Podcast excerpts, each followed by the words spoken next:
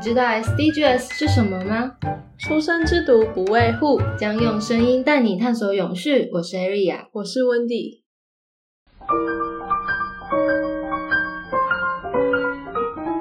那首先呢，就是 Ariel 跟你说，我前几天呢、就有看到新闻，他在说纽西兰的牛屁税。你听牛屁税，牛屁税，你不觉得这个词就超酷 的什么吗？东西啊？怎么听起来很搞笑啊？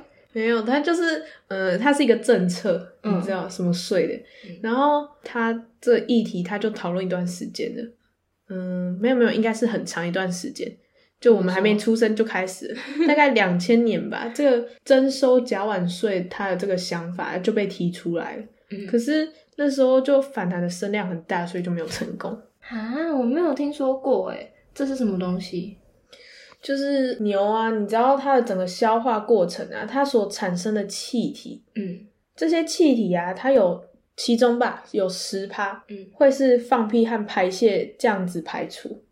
动物嘛，每天都会放屁和打嗝啊，人也会啊。啊，对啊，就动物啊，所以我说动物。哦，对，动好物。那动物这，样呢，它就会产生大量的甲烷，然后还有二氧化碳啊和其他有害物质这样。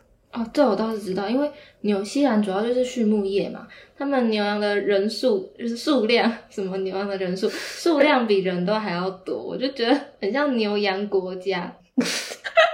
好想要去纽西兰哦！你不觉得纽西兰感觉很好玩？好啦，那你就知道我还有看到那个 NASA 的数据，嗯那他就说啊，世界上啊有四分之一的甲烷啊排放是来自农牧业，嗯，有多少啊？可是其实我觉得这个讲出来，我们因为我们对这个也没有没有很有概念，反正它就是一百四十几公吨这样子。然后农牧业中的畜牧业，嗯它的排放量又是最高的。哎、如果好啦，如果真的甲烷的量有那么大的话，我觉得是蛮恐怖的一件事，因为我记得甲烷啊，它的暖化效应比什么二氧化碳什么什么多了十几二十倍吧。反正呢，他们的环境一定会遭受很大的污染嘛。对那我觉得纽西兰确实是要计划这个税。嗯，它就是因为它现在有这个问题嘛，嗯，那它要保持经济和环保啊，它不可能说我就只要经济啊，然后空气那么脏那么臭，嗯对对对，就反正就是这样子嘛，它要维持平衡。然后他们之前吧，好像嗯，我我也忘记那什么气候协议，好像是什么格拉斯气候协哦议。哦，就说要减少碳排放这样子，每个国家都这样说，真的，台湾所也这样以说嗯，对他们就都说这样嘛。然后就很久之前呢，那纽西兰就开始计划实施牛皮税。哦，听到重点喽，嗯计划、啊！可是我有个问题耶，那些农民不会抗议吗？因为收税之后，他们成本应该差很多吧？养一头牛还那么麻烦，那干脆不要养了。啊，就是因为吵得很凶啊，哦，所以才计划是不是？嗯，计划对对计划，但是你自己看，他现在有草案，好像说什么二零五零年才会有准确实施。呃，我问你哦，如果他真的要实施的话，你要计算它的甲烷量吗？怎么计算？嗯，他就说他要用牛羊的数量啊、饲料消耗数量做计算，这样子。哦，好，这样比较有道理啊。可是这样子的话，为什么它会隔那么久才要实施这个东西？啊，就前面我刚不是有说，就反对的声量很大啊好。啦好啦，不过我没有说到的是他们政党之间的问题。嗯，政党问题是无解。嗯，对。然后最近又有新闻也说，那个欧洲啊、荷兰都想要跟进这个政策。呃，你知道，因为现在不是有研发那种可以加一些东西进入饲料，然后就可以减少它甲烷量吗？嗯，还有海藻，加海藻嗯好像也可以减少它的甲烷。那为什么不要推动就是使用这些饲料？如果收税的话，首先商人一定不爽啊，我成本提高那么多，嗯，然后接下来就涨价，影响到我们消费者。可是我觉得你前面讲的是蛮有道理的，不过你后面说商人不爽涨价，如果是这个问题的话，政府他可以说他要抑制它的价格啊，就让它有上限啊。哦，哎，有道理耶。啊，你有没有想过，我们就不是上位者啊？他们就要考虑很多的因素啊，不可嗯能像是说什么你说不爽涨价，这你就你有想法，我也有想法，你怎么做，哦我还有另外一好啊个他做们要法。考量的东西很多啦，对啊，好，可以理解。啊，你今天不是有跟我说到什么水资源会议吗？哦，对对对，你记不记得那个永续目标里面啊，嗯，它有一项叫做净水卫生。嗯，好像有印象。最近啊，大家都很关注关于水资源的问题，因为你看哦，什么缺水啊、水污染啊，或者是说什么河水的极端现象啊，嗯，对啊，主要就是现在全球各地都面临很严重的水危机。哦，水危机哦，嗯，怎样？你有什么想法？我就是有看到那个亚马逊他们什么洪水很多就破纪录，是吗？然后南美洲吧，还有巴西的一些地方，这些地方不是就应该要有很丰富的水资源嘛？可嗯，是他们的那个河流水位啊，嗯就很低，这样子比之前都还要低。你说最近创新低，对啊，对啊。然后多瑙河它的流量吧，也不到以往夏季的一半。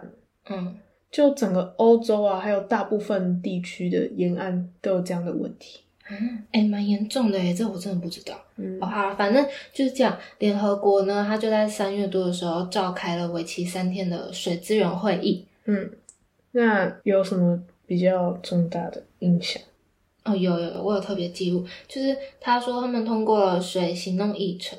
呃，他们会议中嘛有提出很多的承诺，将近七百项吧，我记得超多。很多然后就是推动气候智慧型农业啊，算一个转型吧，我觉得，嗯还有湿地保育，加强各地世界的供水还有卫生系统等等。我刚刚讲到嘛，缺水、嗯水污染，哦，他们还有成立一个新的水资源科学小组，这些啦是大家比较期待的项目。啊！你说有七百项承诺，那真的很多。可是听他们说，就是这个会议结束啊，大家都很失望。它不像啊巴黎气候协定，他们有很强的国际约束力，它这个是没有的。嗯你看嘛，好，不管是国家还是企业也好，你没有约束力，你就没办法要求说他们一定要承担这些责任。也是，就是没有办法说叫你一定要干嘛干嘛。反正基本上就是以自愿的方式。那每一项呢，他们自愿性的承诺都有一个栏位，就是你们国家可能好，你有个计划，嗯然后你就要填写说，我有多少资金可以用在这个计划上面。嗯，那你猜发生什么事情？就大家都没有写这样子吗？你怎么知道？你说这个没有约束力啊，啊，没有约束力，他就不能叫你要干嘛？我干嘛要为了我没我一定没有一定要做的事情花钱？哦，哎、对，哎、有道理耶，哎、你很聪明哎。而且如果是这样的话，那那个什么，哦，地球坏掉那时候我应该已经，他们应该已经升天之类的。 哎、我跟你讲，现在超多人都这种想法，就是认为说，我们就是目前啊，我们能活到的 年纪，对啊，年活到的，感觉就还离很远。对对对，离什么世界末日都还很远，就根本就没有在对 care 啊了。哦，反正就是这样啊，没有钱嘛，这些嗯计划要实施的几率就非常非常低。不过好了，刚刚这个计划感觉就很多缺点，可是它应该也算是水资源会议，它是水资源会议嘛，嗯那它这样应该在历史上也蛮重要的。算是一个里程碑啦，对对嗯对。但就是有都有提出来讲讲这些。嗯，对对对，但是我觉得啦，面对这些问题，我们就还要更深入的探讨啊，要有更积极的作为啊，不然你看嗯嘛，这个水资源会议结束之后，然后发生什么事情也没有行动对好，对像啊，好啦，那我们讲了，就是等一下再继续讨论这样。好，先休息一下好了。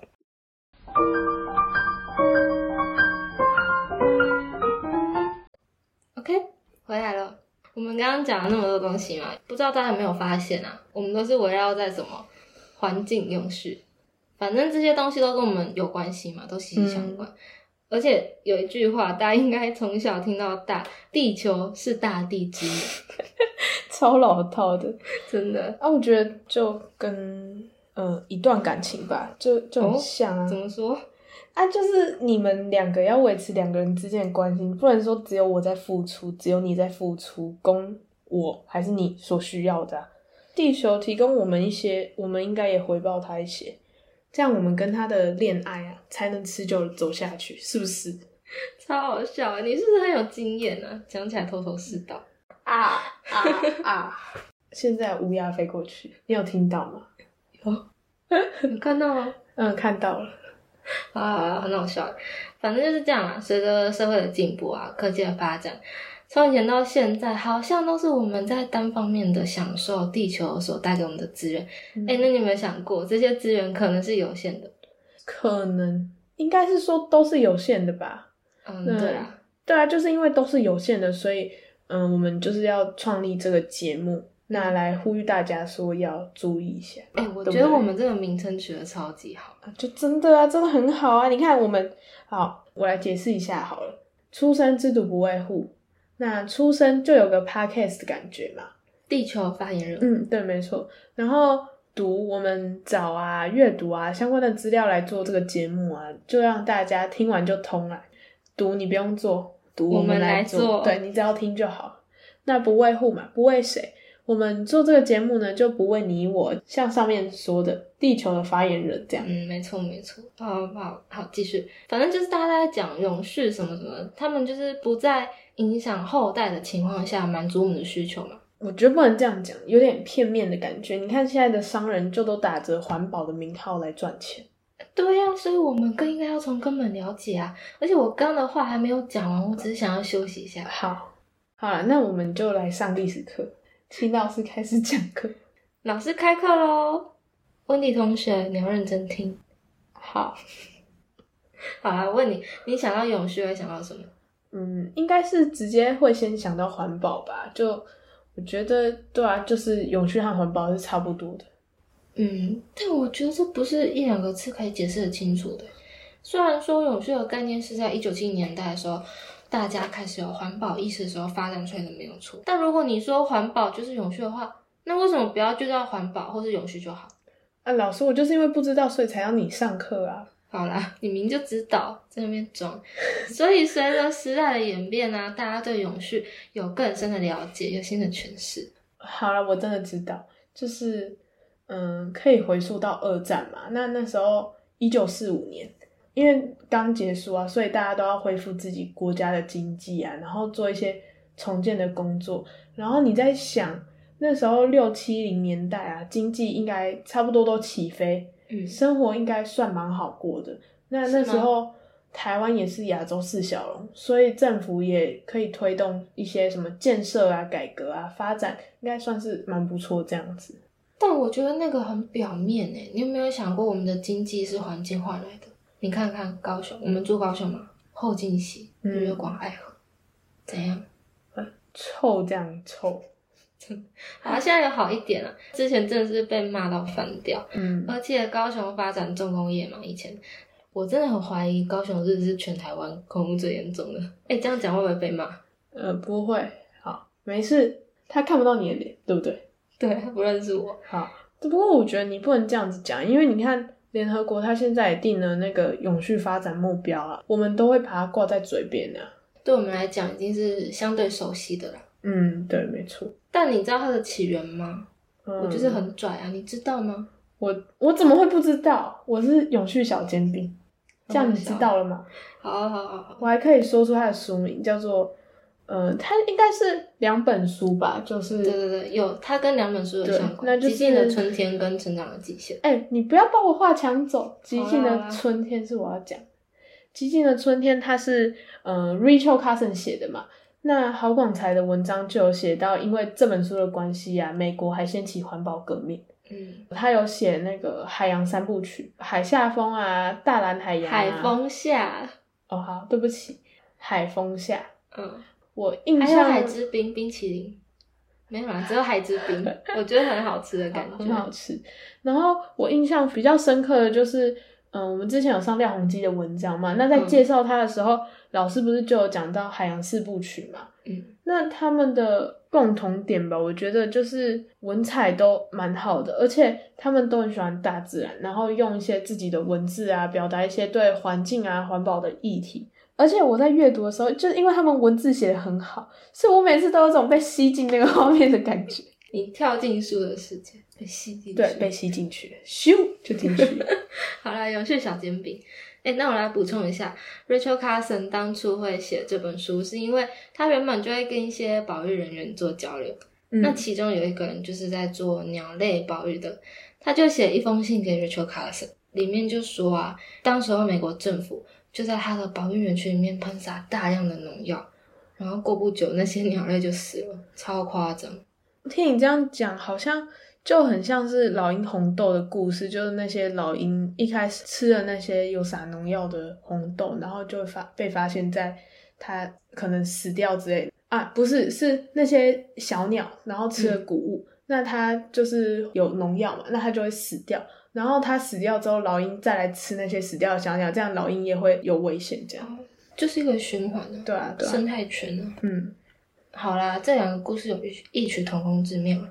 反正就是这样，Rachel Carson 就想要把它的危害写成一本书来警惕大家。那你说的那个农药，应该就是大家讲的那个什么 DDT。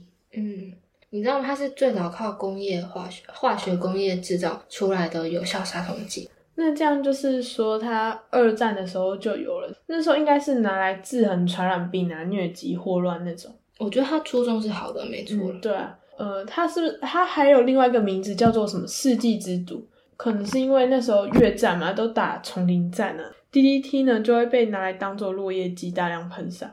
但是他们没有想到的是，对后续的当地居民啊、环境啊影响是很大的。哎、对我有印象，因为我小时候都会去我阿公家，然后我阿公就会跟我讲很多故事。他就说，以前呢、因为环生活环境跟卫生条件都不是很好，很多人都会长那个透视，应该老一辈都有印象。嗯，然后学校就会把学生叫出来排排站，拿那个喷枪啊，就往他们的头上喷第一 t 就这样喷过去， 一排的。等一下，我现在脑中有个画面是那个，就是登革热比较严重的时候，不是都会喷登革热药？好像有然后吧就会拿那个塑胶膜啊，把那个墙壁啊不能喷到的地方包起来，再一次大量的喷，就很像他们往他的头上喷欸真的有画面，然后蛮好笑的。呃，那时候制造 DET 的人，他还得到化学诺贝尔奖。哎、这点我觉得超扯。那时候很多人都觉得哦，DDT 这个东西超棒，根本就不知道它的可怕，所以我就很佩服 Rachel Carson，因为他当初很多人反对嘛，他却站出来说 DDT 很恐怖。嗯呃，我刚刚说嘛，支持 DDT 的人还是很多的，原因之一啦，是因为致死的证据还很少。不过大家忽略的是什么？它对他们的生态系统已经有很严重的危害，已经有证据了，但他们真的都不知道。所以 Rachel Carson 他就说，总有一天这种烈火啊，一定都会延烧到人类身上。我们人类，我觉得很难跟大自然做对抗啊嗯，就算不会致死好了，但还是会有一定的影响。好了，不说人类，你看鸟类还有动物，你看它们死了之后，要在新的一轮演化，是不是又要再花很长的一段时间？哎，但你看嘛，蚊虫就不一样了，不不一样了，它们演化的速度远比人类啊动物快很多很多、欸。哎，嗯，对，你看那个那个什么新冠肺炎的病毒，它演化那么快，然后它就一直变种啊，然后我们都来不及做解药。然后还有什么？哦，流感疫苗每年都要重打。嗯，哎、我觉得蚊虫啊这种病毒，它们演化速度超快，超恐怖。对，哦，所以 Rachel Carson 就说了啊，他有说一句话，我觉得超赞。如果春天来了，却再也没有鸟鸣，世界就只会是一片荒凉。所以呢，这本书叫做《寂静的春天》。是还好啦。他写这篇文章的目的有达到，但就是当时反对跟赞成队列的两方啊，他们的抗争有点激烈。你嗯，就想嘛，当时大家都在追求 GDP 的成长，每个人都要赚钱，然后突然有人跳出来指责他们说不行，stop，这些化学产品对环境的影响啊，还有人类的发展都有害，所以很多利益团体就出来攻击他，像是孟山都公司，你机改机改超超凶的、哦，对对对，就是那个，他们还花钱找人写了一本《荒凉的年代》，免费送给大家。还有另外一本，呃，《僻静的夏天》，真的超级讽刺的，什么极静的春天对僻静的夏天，哎、我觉得他那本书里面的论点超级荒谬。你知道他说什么吗？不用 DDT，蚊虫就会战胜人类，然后大家就会饿死，大家就会死光，大家就会回到野蛮时代。到底在讲什懂么？哎、有人会相信吗？就真的不懂在讲什么啊。好，然后嗯，那也是因为现在多数人对环保啊、保育的观念啊都有概念，这样嗯哦，也是啊，他们以前没有这个观念。你看现在的新闻，很多人都很多都是一面之词，大家都讲得天花乱坠的，谁知道谁是对谁是错啊？嗯所以大家那时候对这个根本就没有概念，根本就不知道要相信谁说的。嗯，确实，而且我跟你讲哦、因为她是女性嘛，嗯，所以当时候很多人，他们不是以她讲的观点是错的来攻击她，你知道他们攻击什么吗？说她没有结婚，又没有生小孩，根本就是一个歇斯底里的小杂包，超夸张，这什么性性别歧歧视？真的，但是啊，他那时候嗯也不受打击嘛，他在他身体非常虚弱的状况下，哦对对，她离癌，嗯，然后他还是到处演讲啊、宣导啊环保议题。那也因为这本书呢，政府也看到了，所以他也慢慢的开始禁止 DDT 啊，然后大家也开始反省人和环境之间的关系。嗯，而且我记得那时候那个呃，臭氧层破破破洞。嗯，还有温室效应什么什么议题，也都被陆续的提出，然后永续性的概念呢，也逐渐的形成。嗯我有看过一篇文章，他们就有说，人类呢能从一九六零年代的经济典范，过渡到七零年代的环境典范，嗯， 《极尽的春天》这本书就是一个很重要的角色。那你刚刚是不是还有讲到另外一本呃《成长的极限》？哦对对对，我差点就忘了，嗯，它是麻省理工学院好几个科学家一起写的，由罗马俱乐部出版。他们发现呢，世界人口的增长啊，粮食生产、工业发展，呃，还有资源消耗、环境污染这五项的基本因素的运行方式呢，是指数增长，而非线性增长。嗯，代表说他们真的增长很快。对啊，就这样咻往上跑，有那个感觉，嗯咻。好啊，所以我记得他们当时候预测最高的情况是在二零四零年啊，人类社会就会开始崩溃，污染急速增加啊，食物不足等等的，真的很恐怖。虽然我觉得他们有有点太夸大这个危害了，可是这好像也是蛮准的。你看那个之前大家都讲什么二零三零年会粮食危机，嗯然后时间点跟书上写的也差不多。你看现在就是现在已经二零二三了嘛，对啊，诶现在缺蛋什么的，对啊，然后我就都说买哦不到蛋呢、我超想吃蛋的。哎、可是这讲起来太复杂了啊，我们以后有机会再来谈。好哎、我问你哦，你觉得成长是有极限的吗？会吧，大家都是有极限的，像我们都希望长高，但也不喜欢长太高啊，像。嗯，你看篮球长太高的洋将，他们移动的速度都不会太快，协调性好像都不是很好。哎，对，而且长太高会不好找对象。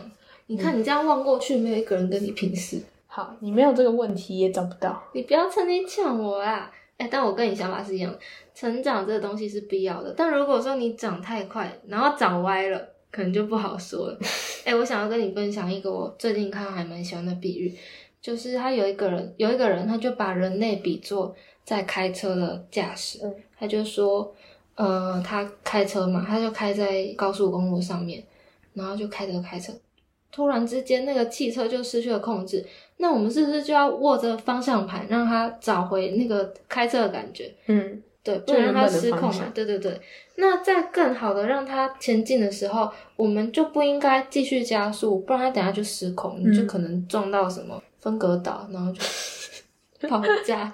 甚至为了避免更大意外发生，我们还反而需要减速，对不对？嗯，这很有趣耶。那就是你应该你想说就是呃，听这样讲啦，汽车的进行过程就是我们经济发展的过程啊。嗯，然后这个方向盘是掌握在我们的手里嘛，有选择权。哎、你很会抓重点。看是呃，就是看是要经济好、啊环境差，还是都顾虑。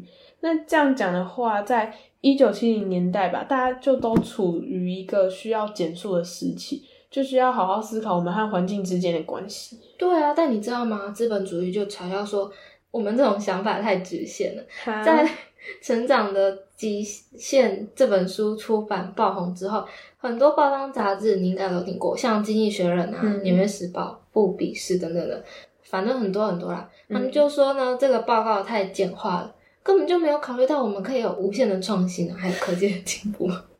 他觉得呢，我们每年的 GDP 就是要不断地增长，对他们来说是没有，他们的旅程是没有终点的啊、嗯，没有目的地。那那时候雷根他不是还有做一支很有名的广告啊？他说成长没有极限，因为人类的想象力是没有极限的。嗯，那他把他的这个想法跟美国梦啊连接起来，那对当时的美国人来说啊，这是非常有吸引力的。所以雷根啊，他就获得大量的选票，然后因此而当上总统。嗯，那时候在选，那我觉得，呃，很奇怪。你看那个白熊效应，你知道白熊效应嘛？他就要求参参与的那个试验的人，他不要想象一只白熊。结果大家很快就会在脑中浮现一只白熊啊！就你越叫我不要做，我就越要做，就很叛逆。嗯，这这有什么关系？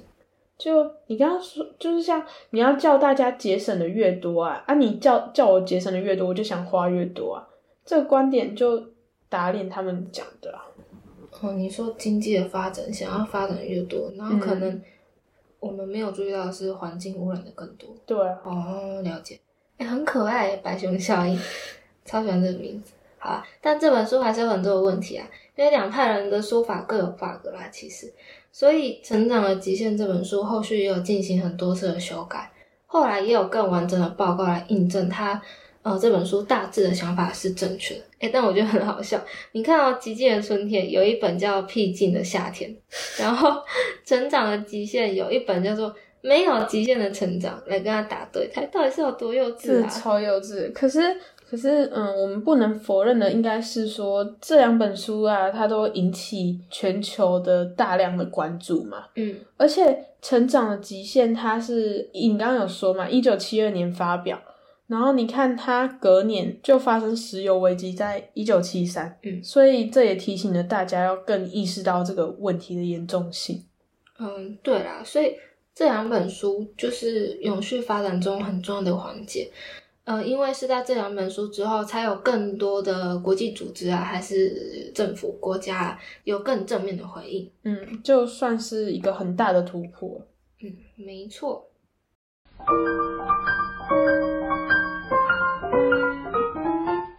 OK，又回来。 了。我刚刚讲到哪里啊？就那两本书啊，哦，极简的春天，嗯，僻静的夏天， 真不的是啊，极成限。长的极限。哦， 对啊，哇你的记忆力真是 回来回来，在这两本书之后，大概一九七零年代，国际组织呢，各国政府好像就突然进言说，哦，我们的环 境好像真的出现状况哦。像是在一九七二年啊，联合国就有在斯德哥尔摩召开第一届的人类环境会议嘛，嗯，那他就发表了《人类环境宣言》，应该都知道。嗯然后每年的六月五号啊，就都是世界环境日。哎、我要说一下，其实这个会议讨论的太片面了，因为他只有想到说我要改改改善环境，但人类他好像没有考虑进去。而且你看，那时候很多国家其实都属于发展中的国家，嗯，拼经济嘛。那环境问题相对的，因为时间还不久，所以没有那么明显。你看，你看台湾很多溪，我们刚刚讲的爱河超臭，好，他们污染也是后来才发现的啊。那既然环境对大家影响还是还没有很大的时候，他们就不会想到那么多，更不可能那么快的在这次的会议达成共识。哎、为什么我都没有想到？你这个观点超棒的欸。哦，我谁？好，有去小尖兵哎、哎、那是我哎、你不要学我。那才是我好不好好啦？随便了。好，OK，时间继续跑，来到了一九八三年。好，你说发生什么事？就是这时候啊，联合国它又成立了世界环境与发展委员会嘛。那这个委员会呢，它就在成立的五年后啊，它就提出我们共同的未来，这应该就大家比较熟悉了，可以算是嗯、呃永续发展的新阶段。大家追求的是一个环境啊，还有经济相互平衡的状态。哎，这什么意思？有什么定义吗？哈，你想知道？对啊，啊，他就是说满足当代之需求，呃，不损后代满足其需要的发展机会。我这样讲，你有听懂吗？超绕口。嗯，那简单来说，它就是两个概念。第一个是需求，就是满足我们生存的需求，尤其是贫穷人民的生活品质。嗯，那我个人是蛮同这个想法的啊啦，馒头是什么啊？蛮认同。那贫富差距你看我这个想吃议馒头。 好，不是你让我讲完。好啦，好啦贫富差距，它这个议题真的需要被关注，就是可能你很难想象，可是没水没东西吃是地球上很多人正在面临的问题。我这样讲，很像小时候在幼稚园上课，而且一直跟相对贫穷的人讲说要保护环境，也很没说服力啊！我都已经吃不饱了，还要管那么多？有道理啊。第二个嘞，第二个概念，嗯，是限制，主要是降低生态的破坏。但你刚刚不是有讲什么当代后代的需求？其实我不太清楚它是要怎么限制，是有法规吗？还是有什么共识？嗯，它确实是没有啦，它的概念真的就是很狭义，就你看起来好像可以，然后又很客观，但是很多人都批评它太理想化、啊太宏观。